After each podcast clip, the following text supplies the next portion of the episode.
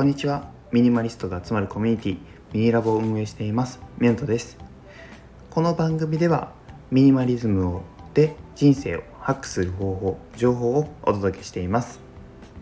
今回は面白いニュースがあったのでそれについての話と今後の世界について考察していきたいと思っています。早速なんですけれどもどんなニュースがあったのか。1月30日の X にてイーロン・マスク氏が自分が手掛ける事業の一つニューラリンクについての情報を発信しました。去年の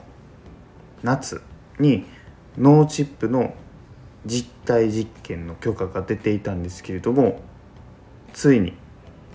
ニューラリンク初となる人間への脳へのチップ埋め込みが完了したようです。今術後順調に回復しているということなんですけれども初期の結果としてはあのいい情報が得られているということです。すごい面白いですね。脳にチップを埋め込む IT デバイスを埋め込むという時代がもうそこまで来ているっていうことにすごく驚きとワクワクしています。このニューラリンクという会社なんですけれどもこの会社のミッションとしては脳内チップを開発している会社でしてでミッションとしては、まあ、将来的なミッションとしては自身をコンピューター世界へつなげる人間の脳を直接コンピューターにつなげることをミッションに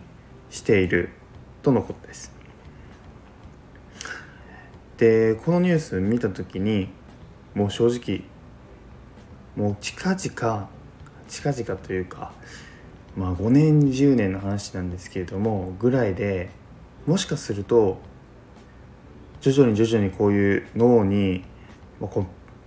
IT デバイスを埋め込む人が増えてきてなおかつこう直接本当にコンピューターでの情報検索っていうのがあのデバイスまずその現実自分の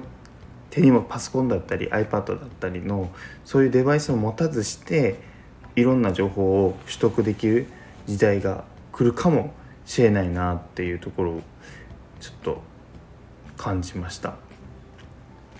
で、まあ、こういう世界がこう広がっていった先に何があるかっていうと僕は結構アニメの世界を思い出していってあの一つは、えー、現実世界においての MR だったり、えー、AR 技術拡張現実世界っていうのが作れる。ソードアートオンラインみたいな世界がもしかしたら作れるんじゃないかなっていうのが1点ともう一つは異世界転生系を思い出します、まあ、異世界転生系って何かっていうとあの死んで別の世界へ行くっていう、まあ、話なんですけれどももしかするとその世界が来るんじゃないかなって思ってます、まあ、映画で言うとえー、なんて言ったっけ。マトリックスみたいな世界ですね。つまりこうコンピューターと自身の脳がつながっていて脳の情報っていうのがもうすでにクラウド上に保存されているっていうことであれば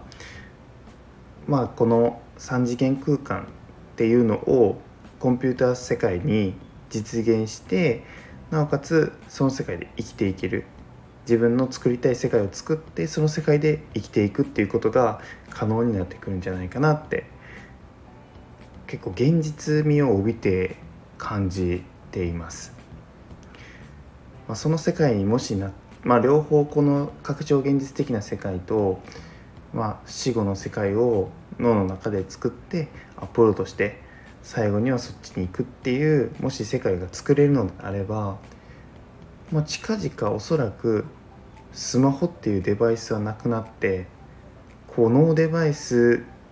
によって、えー、いろいろコミュニケーションが取れたり情報検索ができるっていう世界になるんじゃないかなって思っています。でじゃあもうそうなったらスマホなんて持たなくていいし何も持たなくていいっていう状態になってある種こうミニマリスト的には嬉しいというか 怖いですけれどもめちゃめちゃその脳にデバイスを埋め込むっていうことをしないといけないので怖いんですけれどもまあ